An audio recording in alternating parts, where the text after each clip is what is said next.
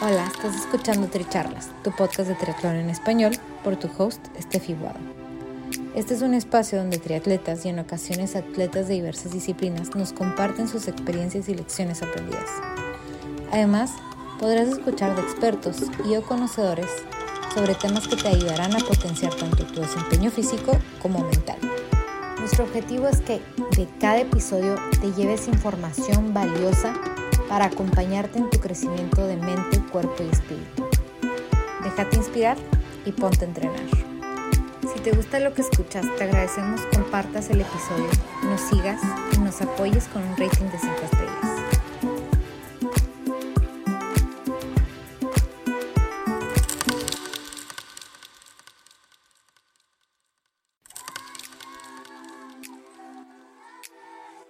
Bienvenidos al episodio 85 de Tricharlas, cómo usar tu influencia de manera responsable.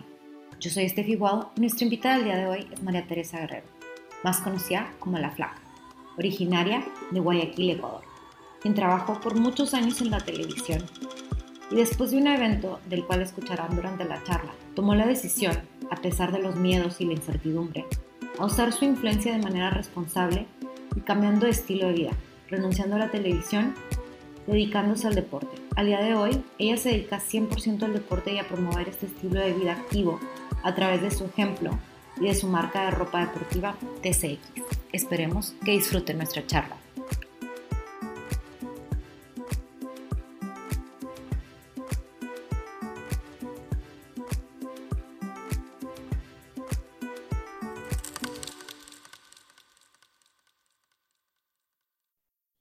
Bienvenidos a Tricharlas. Hoy estoy con María Teresa Guerrero, la flaca, que así le, le dicen por, por Ecuador. Este, y bueno, para presentarla un poquito, ella formó parte de la televisión en Ecuador por muchos años, inclusive tuvo su programa en las mañanas, este, pero comenzó con el deporte desde joven, con salto alto, y inclusive competiste en salto alto y bueno, después dejaste de trabajar en la televisión para dedicarte al deporte, pero por ahí hubo como un evento que pasó que, que la llevó a tomar esa decisión. Este, y, y bueno, las, los dejo que, la dejo que ella también se presente, porque si no ya voy a contar aquí toda. Ay, ¿cómo está? Bueno, primero muchísimas gracias por invitarme. Sé que este programa lo ven muchas personas que que están iniciando el deporte que a nosotros tanto nos apasiona. Eh, bueno, sí, imagínate, yo no soy tan joven como, como me veo, pero ya, pero sí, trabajé 16 años en televisión, imagínate, toda mi vida. Yo fui saltadora de alto cuando era, cuando era chica, fui campeona nacional de salto alto, competí eh, en muchos nacionales, en un sudamericano, pero de repente ya pues dejé eso por dedicarme a los estudios y de repente empecé a trabajar en televisión muy chiquita. Yo tenía 19 años y yo ya estaba en televisión y me quedé ahí 16 años literal, en el mismo canal de televisión. Y bueno, dejé el deporte por completo y, lo olvidé, o sea, literal, mientras trabajaba en televisión estaba dedicada a la televisión. Por ahí corría, era corredora, pero corría por ahí una media maratón, unos 10K cuando se podía. Eh, pero de repente un día me unos meses antes eh, de que me pase el accidente, lo que realmente hizo que yo tome la decisión de empezar a hacer triatlón, este, comencé, me escribí en una carrera, me escribí para una carrera, X, creo que era una media maratón o algo así, salí a correr en las mañanas, 5 de la mañana, y de repente me levanté a un hospital. Me atropelló un carro corriendo, pueden creer, o sea, ni siquiera en bicicleta, que es como lo más normal, eh, que, le pasa a los deportistas, a mí me pasó corriendo. Yo estaba corriendo a las 5 de la mañana antes de entrar a mi morning show, en lo que trabajaba, y este señor al parecer no nos vio, a mí y a mis compañeros, pero me vio a mí. Y bueno, yo no recuerdo nada, porque yo perdí el conocimiento, me perdí el cráneo, me perdí los dientes, me rompí la mandíbula en dos partes, bueno, las costillas, en fin. El golpe en la cabeza realmente fue un poquito lo que más me, me afectó en ese momento, porque no, estuve inconsciente. Y ya cuando después de dos semanas de, estar en el hospital eh, y, y, volver a la, de nuevo a la televisión, no ni a la televisión, porque la televisión volví después de seis meses, estuve recuperándome la parte dental y la mandíbula, como que puse toda una balanza y dije, bueno, la vida se puede acabar mañana, ¿qué quieres hacer en esta vida? O sea, fue un super wake up call que me dio Dios, el universo, como lo quieran llamar, yo lo llamo Dios. Y, y bueno, eh, me escribí en una, un triatlón, me acuerdo, y, le dije a mi novio en esa época, ¿sabes qué? Voy a hacer ese triatlón para decirle a la vida gracias, porque no me morí. Y comencé a aprender a nadar, me compré una bicicleta de ruta, y así todo esto empezó hace casi nueve años. Me inscribí en este medio Ironman, crucé la meta y le dije a mi novio, que después se convirtió en mi esposo, eh, le dije, voy a renunciar a la televisión el lunes. Y él me dijo, pues tú estás loca, eres la más conocida de Ecuador, ganas un montón de plata, eh, tienes lo que te da la gana, ¿cómo que vas a renunciar? Le digo, sí, pero todo esto que me estás hablando realmente no me estaba dando la felicidad que yo quería, porque la televisión, no quiero hablar mal de la televisión, pero yo no me sentía cómoda, sentía que lo que le, estábamos, lo que le estaba dando yo al público no era nada productivo ni nada, y no me sentía que estaba siendo ejemplo para nadie. La televisión hoy por hoy está llena de chismes, que farándula, que reality show, que pendejadas y media. Y yo no quería ser parte del sistema. Dije, no, prefiero usar mis redes sociales y mi influencia para decirle a la gente que si yo puedo hacer un triatlón, cualquiera puede hacer todo. Y ya no quiero vivir en esta vida súper falsa de la tele. sí, porque hay un momento que si todo el mundo te dice, ay, qué bonita, ay, qué talentosa, tú te comienzas a sentir superior. Hasta que tienes un accidente y te das cuenta que no eres tan bonita como creías. Entonces... Eh, Ahorita que estás hablando de, de ese tiempo en, en, en tu historia, no sé, como que a mí me da mucho la curiosidad, como que, ¿qué es lo más difícil? Ese reto de estar en vivo enfrente de las cámaras. O sea, ¿cómo, cómo se convirtió en algo tan natural para ti esa capacidad de improvisar? Sabes que yo creo que también un poco, yo soy súper ansiosa eh, y por lo mismo que hago deporte. Y no me gustan los programas en los que tengo que grabar, ¿eh? como hacer novelas y eso, yo estudié artes escénicas hice dos películas, hice una novela, pero no me sentía a gusto porque no tengo paciencia. En cambio, los programas en vivo, voto toda mi energía y toda mi ansiedad y se acabó el programa. Y si te equivocas, ahí te la tienes que sacar como torero porque no puedes decir repite, como cuando estás haciendo una novela, como cuando estás haciendo...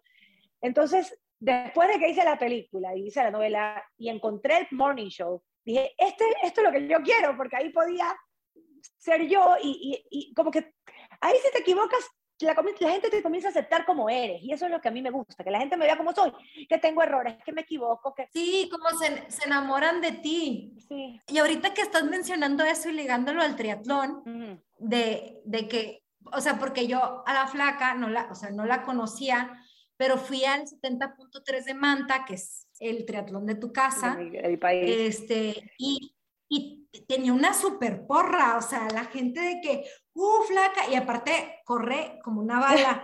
Entonces yo me acuerdo que fue una bala, así que corría y que todo el mundo le gritaba y yo pues a ver, famosa porque todo el, mundo, le grita. y ya después, no sé, que quedaste en podio en esa ocasión, clasificaste a Nueva Zelanda, o sea, cuando iba a ser Nueva Zelanda. Entonces fue así como que la, primera vez que, que, que, escuché de ti, que te vi, porque te vi como, como bala y que la tenías la super porra, dije, ah, bueno, o sea, es famosa. Es, es, es, querida por su casa. No, y a mí me da mucho gusto porque la gente ha visto mi, mi crecimiento desde muy chiquita. Yo empecé súper jovencita, entonces me conocen, han visto cómo empecé, vieron mi accidente, me ven como una persona muy cercana, no me ven como la típica diva perfecta, que no se le mueve nada, que siempre está arreglada, que no que está perfecta, no, a mí me ven como ellos, ¿no? Entonces, creo que soy la única persona como de televisión en Ecuador que es una deportista real. Yo no hago deporte ni para verme bonita, ni para estar flaca, ni nada. Yo hago deporte porque es mi pasión, yo hago deporte porque me gusta ganar carreras, yo hago deporte porque soy competitiva, y me ven así, me ven como que, ah, esta más es, normal, no es la, la, la, diva esta inalcanzable. Entonces, cuando ves el aire... Y sabes que sí esa parte de ti que, te, que, eres vulnerable, ¿no? Que te muestras también con, con todo lo que eres, yo creo que es lo que te define a ti ahora como en esta nueva etapa como una activista del deporte. O sea, porque mucho de lo que haces ahorita, la influencia como la estás usando es promoviendo este estilo de vida activo, o sea, eres una activista del deporte y lo haces lo mismo también como que a través de tu marca de, de ropa de hacer ejercicio, ¿no? La verdad, sí, me gusta, me gusta promocionar, no, no, no, me gusta promocionar nada que no sea real, porque hoy por hoy tú puedes vender mucho en redes sociales, y simplemente lo haces por hacer plata, pero yo creo que hay que hacerlo con responsabilidad también. Y, y de eso se trata PSX, que es la marca eh, que tiene mi nombre en Ecuador, de que la gente sepa que hacer deporte es vida, que es salud, que a mí me salvó literal la vida. El deporte me lo cambió por completo. Y bueno, yo sé lo que hago ahora y yo soy súper agradecida con la gente de Ecuador. Cuando la gente va al Ironman, literal va a ver a la flaca correr, no les importa si quedó último, si quedó primera. Ellos quieren ver a la flaca correr. Y es lindo porque la gente va a la carrera, no solo para ver a la flaca, sino para... Si muchos van y entrenan para competir, para ganar a la flaca, para salir al lado de la flaca, para... Lo... Entonces, ¿sabes qué? Qué bonito, la verdad es que me encanta. Y bueno, y ahora esta es mi vida, vivo literal del deporte, no gano ni la mitad de lo que ganaba antes en televisión, pero te puedo decir que soy tres veces más feliz, tengo una vida mucho más sencilla, eh, pero mucho más rica al mismo tiempo. Tengo más tiempo para mí, tengo, hago lo que me gusta, no vivo con esa presión de siempre estar perfecta como cuando trabajaba en televisión. Y, y ahora quiero que la gente me vea como soy. Esto es, esto es lo que hay. No, claro, y, y, bueno, también como para tomar una decisión tan, tan importante había, aparte que ya traías el deporte como en la sangre, que tenemos todos los tres como ese amor por las endorfinas, algo, algo te hizo enganchar. ¿Qué, ¿Qué fue esa parte que te enganchó? Bueno, es que como yo fui deportista toda la vida y lo dejé por la televisión y mi padre era deportista, mi padre abrió el primer gimnasio en el Ecuador hace más de 40 años eh, y él falleció justo eh, cuando yo entré a trabajar en televisión. Él murió muy joven, como de 50 años de cáncer y entonces yo siempre me quedé con eso, que él hubiera, él, él, él hubiera gustado verme como deportista, no como famosa de televisión. Entonces después de que yo tuve el accidente, fue que dije, a ver, ¿cómo le hubiese gustado verme mi padre? Y hice lo que a él le gustaba, que era el deporte. Y dejé todo, o sea, literal dejé todo.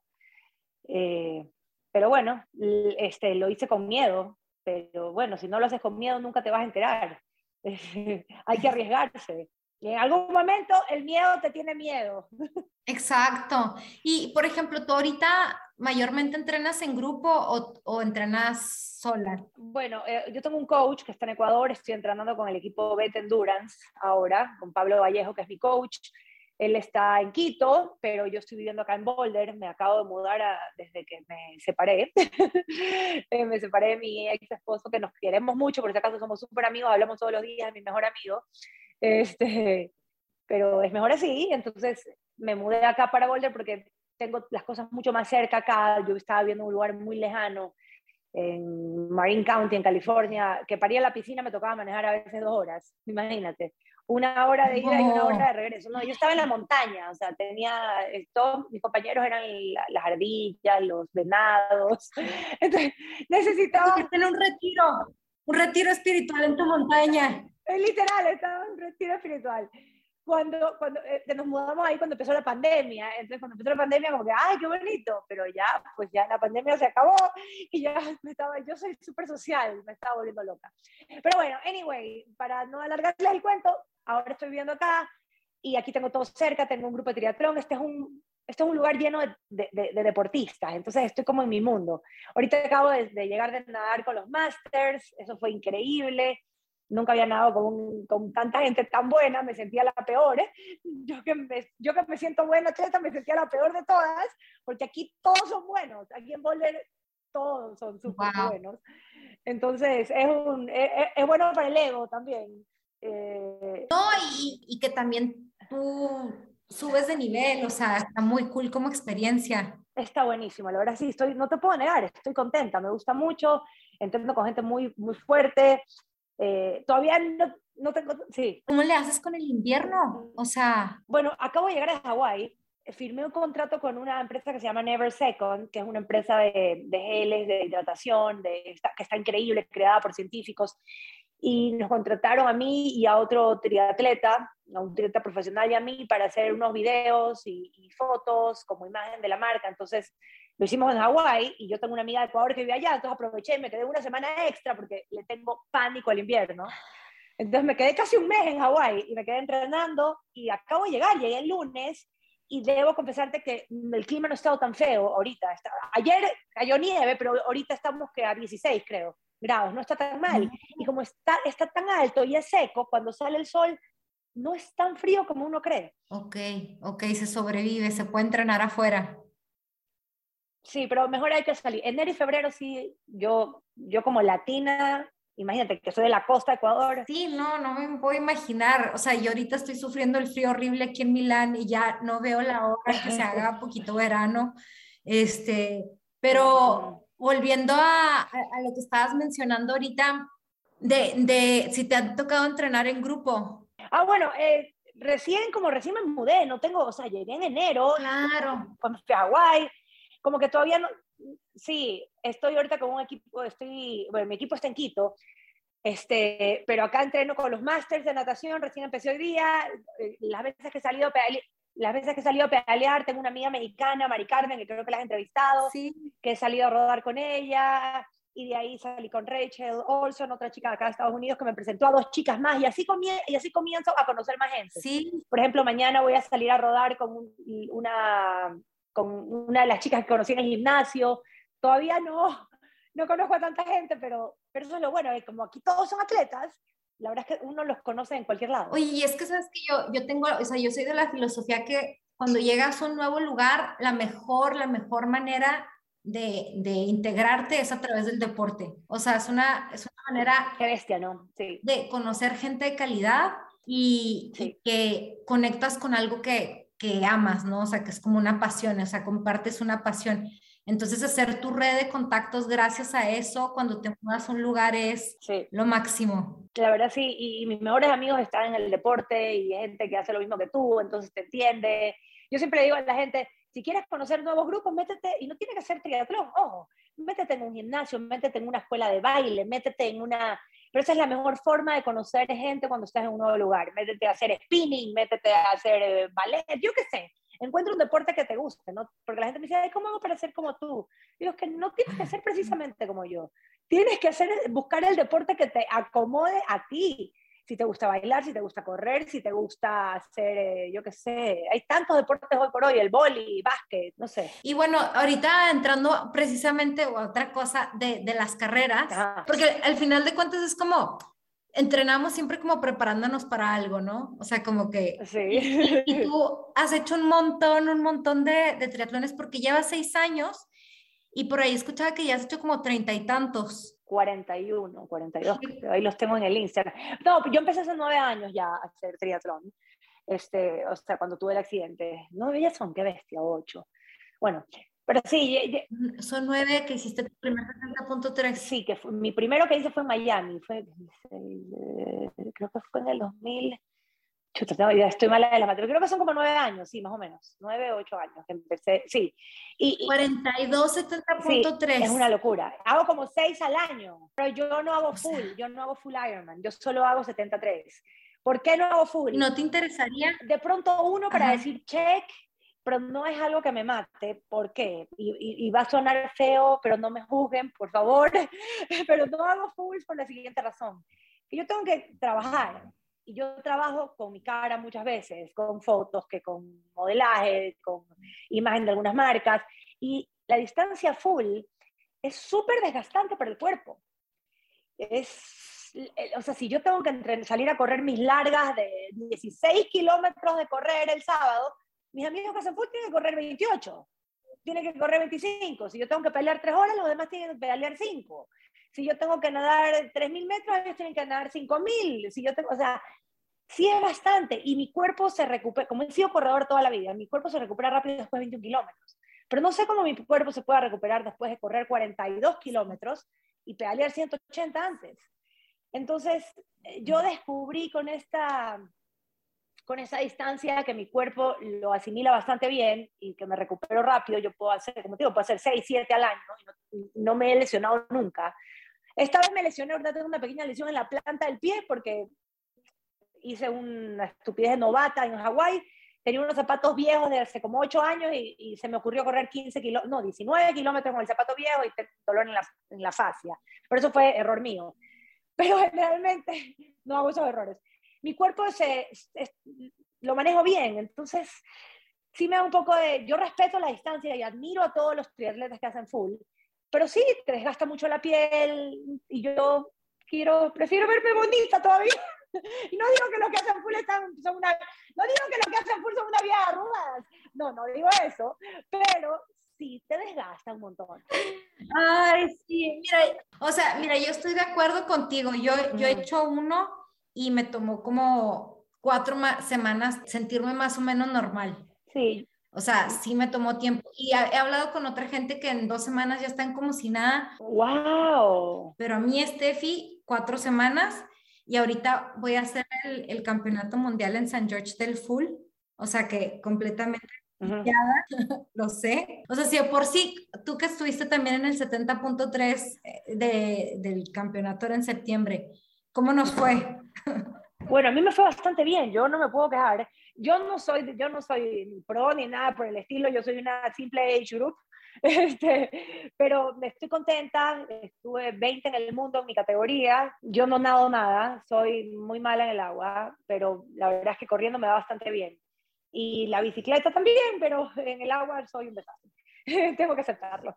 Pero bueno, ya yo no soy tan joven como les decía, yo tengo 43 años y ya ahorita no, no, no sé qué, tan, qué tanto pueda mejorar nadando, pero bueno, yo igual lo sigo intentando. Sí, o sea, ¿no te tocó como la megatormenta en la bicicleta? El fin del mundo, yo pensé que, yo, yo decía, ¿en qué momento vienen a decirnos, eh, Dios, eh, eh, cuántos pecados has cometido y me iban a llevar? O sea, yo pensé que, que, o sea, para los que no estuvieron ahí, esa carrera fue tenaz, porque primero comenzó a llover, después un viento, yo era con la bicicleta peleando, me tuve que bajar de la bici porque me, yo, yo soy una flacuchenta, me estaba cayendo, y me tuve que bajar y sostener la bicicleta, volverme a subir, fue, y después comenzó a caer bolas de hielo. Entonces yo decía, o sea, ¿qué es esto? Se va a abrir la tierra y va a morir todo. O sea, yo dije, el, el fin del mundo. Sí, luego sobrevivimos. Sin un cactus que te pare el viento, nada ahí, nosotros el interperie. Bueno, ahí voy al full otra vez. Que cuando terminé ese punto 3 dije, no regreso aquí y ahí voy. No, a mí me encanta San George. le vas a pasar súper, te va a ir súper bien. Lo que pasa es que te tocó un clima, no te va a tocar el mismo clima, tranquilidad. Así que todo va a salir bien. Bueno, esperemos que tampoco haga tantísimo calor. Pero bueno, y de todos esos eh, 70.3 que has hecho en el mundo, ¿cuáles son como tus top 3, así, destinos top 3? Bueno, siempre, siempre el número uno va a ser Manta. No solo porque es mi país, sino porque el, el cariño de la gente no lo voy a encontrar en ninguna carrera del mundo. Yo cada vez que cruzo la mente en Manta, te lo juro que lloro como niña chiquita porque me quieren tanto que eso no lo voy a tener en ninguna parte. Entonces, Manta siempre va a ser número uno. Otro que me gustó un montón, creo que fue Sudáfrica. El Mundial de Sudáfrica para mí estuvo espectacular, la gente es chéverísima. Y mi tercero creo que fue Austria, se lancé. Qué, qué, lugar más hermoso. O sea, creo que puedes tomar el agua del lago como si fuera agua potable. O sea, es una cosa hermosa. Parecía un cuadro. O sea, yo estaba compitiendo y quería dejar de pedalear para tomar fotos. Todo era lindo, todo era bello. Yo creo que sí, esos tres. Oye, qué buen consejo y que me queda cerca. Ay, deberías hacerse Salamcé. ¿Qué, qué, qué, qué pueblo más hermoso, o sea, qué cosa más maravillosa. ¿Y aquí en Italia no has competido? Nunca en mi vida, no. O sea, que te falta venir para acá. Sí, me falta, me falta venir para Italia. Así como he tenido carreras lindas, he tenido carreras horrorosas. ¿Cuáles? ¿Cuáles? Cuenta. o sea, no horrorosas por lugares feos, sino horrorosas por lo que me ha pasado. Eh, el año pasado me fui a competir, eso es lo bueno del triatlón, que te ubica tanto. A veces te sientes súper poderosa y a veces te das cuenta de que, de que te pueden pasar cualquier cosa y que tienes que, y tienes que tener este, la suficiente humildad para aceptarlas. Yo me fui hasta Suiza a, a, a competir, no fue Suiza, fue este, Ay, ¿fue Suiza? Sí, era Suiza, era Suiza. El 70.3 es Suiza. Es que no sabía si era Suiza o Suecia, no, era Suiza. Sí, la bandera rojo con blanco. Daniela Riff es de Suiza, ¿no? Sí, Daniela Riff es de Suiza. Ya, ahí, porque ahí estaba ella, me acuerdo. Bueno, me fui hasta allá, me crucé el charco, llegué hasta allá, manejé desde Niza hasta Suiza. Eh, pasé por Italia, fue un lugar maravilloso, mira, todo fue espectacular hasta que me doy cuenta que había llevado mi wetsuit sin mangas y el agua estaba a 16 grados. Y yo dije, sí puedo. Y le pregunté al señor antes de salir, oiga, ¿y usted cree que yo? Me dice, mire, usted es la única de toda la carrera, mire, me viré, es la única con wetsuit sin mangas. Me lancé y me dio hipotermia, pero hipotermia de que me tuvieron que, o sea, terminé de nadar los 1900 Llegué al césped y me desmayé y me pusieron un termómetro y comenzó a gritar esta mujer hipotermia, no le entendí un carajo, me sacó el chip y llevaron los paramédicos y mi cuerpo estaba casi que en 33, o sea, estaba como muerto. Estaba, no, no, horrible. Y me, para volverme a, a, calentar, puta, me tomó una hora, no sé, no, no podía. Estaba inconsciente, no como inconsciente, pero estaba como tarada. O sea, fue horrible. Y no pude competir, entonces imagínate, me pegué el viaje para nada. O sea, hiciste un nado heroico, básicamente. ¿Qué más, Que ahora lo puedes contar. Un nado heroico. O sea, eso, eso que hiciste fue heroico. Sí, o sea, literal, yo sobreviví. O sea, cada vez que sacaba el agua era como que estaba en hielo y la volví a meter. Y se entraba y, y, el hielo, o sea, horrible, qué horrible. O sea, era la única de los 2.000 atletas sin mangas. O sea, o sea, con ganas de haber comprado uno ahí en la mañana o digo, el, día anterior, comprar uno, no lo sé. Bueno, ni que estuvieran tan baratos, ¿verdad? Pero, como soy... O sea, nomás de pensar en la hipotermia que te dio, híjole, no sé qué está, a lo mejor estaba más barato comprar un wetsuit que calentarte. Una semana antes había revisado y decía 19, entonces dije, bueno, yo creo que nadé esa, a esa a 19 hace años y no me había pasado nada, pero esa mañana bajó a 16 y estaba extremadamente frío. Y, y sí, pues ya, ya, yo, bueno, pero bueno, eso me pasó y ahí me acuerdo también en Puerto Sí, no, cuenta, cuenta, cuenta. No, y la otra en Puerto Rico, que me fui a Puerto Rico y pinché y según yo había cambiado la llanta y la cambié pésimo y volví a pinchar más a la... No es que, la había, no es que volví a pinchar, la llanta nunca la, la puse bien porque tampoco soy buena en la mecánica y también me pegué el viaje hasta allá y no pude terminar nada. Y bueno, esas, esas son cosas que ya, pues, ¿qué pasa? Bueno, y, y eso me, está, me estaba acordando de, de, de, los errores, ¿no? De cómo aprendemos de los errores que hacemos en las carreras. Este, no sé si tú tengas algún consejo de que, bueno, el cómo lo hubiera prevenido, ¿no? Porque, por ejemplo, a mí una vez me pasó que el, el zapato en el clip están, pues, los tornillitos, ¿no? Que para, sí. O sea, no lo revisé antes de la carrera, porque a quién se le ocurrió revisar los tornillos abajo del zapato. Claro. Y se me zafó una media carrera en una exterra o sea, y, ahí, y ahí vengo sin poder enclipar porque se salieron los tornillos del, del y te, te, tocó terminar todo así. Sí, o sea, ahí con el piecillo como que encima y luego como que en cada, en cada bump se me, se me salía el pie. Entonces, o sea, para mí eso es como que ya aprendí, ¿no? Este, aprendí que tengo que revisar los tornillos de y las suelas de los zapatos. Este, no sé si tú tengas alguna historia así. Bueno, sin duda hay que revisar todo antes de hacer una lista, antes de viajar primero y saber para que no se te quede nada. Eh, pero lo que yo siempre digo que, que, que, no puede faltar es la nutrición, que busques a alguien que te dé el soporte ideal, algún coach, eh, algún nutricionista, yo qué sé, para que tu nutrición sea la perfecta para tu cuerpo el día de la carrera, porque a veces no nos hidratamos bien en la bicicleta y nos bajamos totalmente deshidratados. Y esos eran, esos eran mis errores al principio, que no me terminaban mis tres termos este, de, hidratación. Me tomaba, a veces me tomaba uno, uno y medio, entonces me bajaba a correr y estaba deshidratada y me daban calambres y terminaba la corrida porque corro, pero con mucho dolor o sufriendo, parando en cada estación. Y me di cuenta que al mejorar mi hidratación, este, y, y, cuánto mi cuerpo necesitaba de, sodio, me di cuenta que esos errores ya no me van a pasar cuando estoy corriendo. O sea, que fijarse mucho en lo que uno consume en la bicicleta para que no pagues este, factura en la corrida. Eso sí es importante darse cuenta. Sí, sí, sí. Una deshidratación es como esa hipotermia que te pegaste. Duras como una hora no. tratando de volver a la normalidad. Es horrible, sí, es horrible. Me pasó en Manta, en Manta me pasó. Pero yo creo que en Manta me pasó, eh, que fue el año pasado. Y gané mi categoría, pero me quedé súper eh, con ese mal sabor de boca de que no pude hacer una buena corrida porque eh, cambiaron la ruta el año pasado, no hicimos la ruta que tú hiciste, okay. porque cerraron las calles, yo no sé, entonces nos mandaron a hacer una ruta diferente, de tres vueltas llena de lomas, y yo hecha la vacante, dije, yo puedo, y me mandé toda la bicicleta con plato, plato grande con esas lomas en plato grande y tenía un, una sobrecarga en el músculo, claro. porque me tomé toda la hidratación y estaba llena de calambres en la corrida, llena, llena, llena. Este, pero bueno, son cosas que uno va aprendiendo. Ahora sé que, ahora sé que tengo que bajarla, no puedo subir en plato grande, ni que yo fuera, ¿qué? Pues, Samlón, la bacán, subiendo en plato grande como si fuera la más buena en ciclismo, que no lo soy, pues. Eh, y, bueno, son errores que uno comete. Oye, pero de todas maneras ganaste, de todas maneras ganaste, o sea que por ahí te queda también el bueno, o sea, dentro de todo. Sí, contenta porque la bicicleta fue buena, hizo un buen tiempo en la bicicleta, pero, pero pagué las consecuencias por, tenía una sobrecarga en los músculos aquí, pero horrorosa, horrorosa, pero ya, pues, son cosas que uno aprende, que no me pasó en San George, en San George era en San George para nada. Ahora que lo estás diciendo ya me hace clic.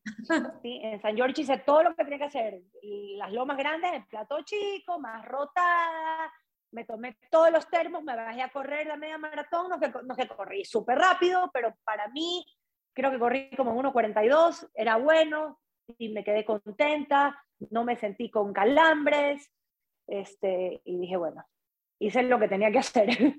hice, la, seguí, hice la lección, esta vez sí seguí los pasos.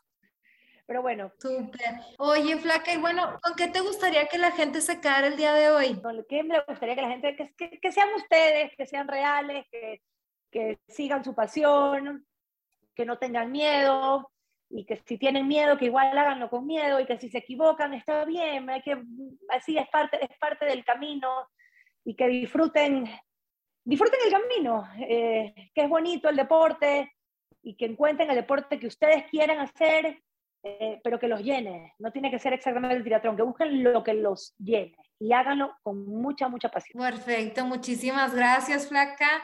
Un saludo para todos, esperemos que disfruten nuestra charla y que compartan. Gracias a ti y bueno, espero verte en alguna carrera, no sé cuál vas a hacer este año. Ah, bueno, vas a hacer este, perdón, San George. ¿Vas a hacer algún 73? En Polonia. Uy, qué lindo, chévere, ojalá que no haya nada con esto de las guerras. Yo sé, también estoy pensando, pero bueno, ya me inscribí, así que Sí. Si se puede, voy a ir. Primero Dios. Bueno, así es. Que Dios te acompañe y que todo salga bien. Ahí te estaremos, estaremos siguiendo por las redes. Gracias, Raca.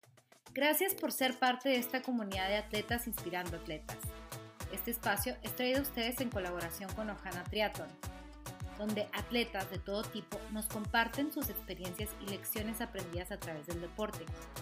Los invito a suscribirse al podcast y ponerse en contacto conmigo a través de la página en Instagram de Tricharlas, donde me pueden dar sus comentarios, sugerencias, si conocen alguna persona que tiene una historia para compartir con nosotros. Y estamos en contacto.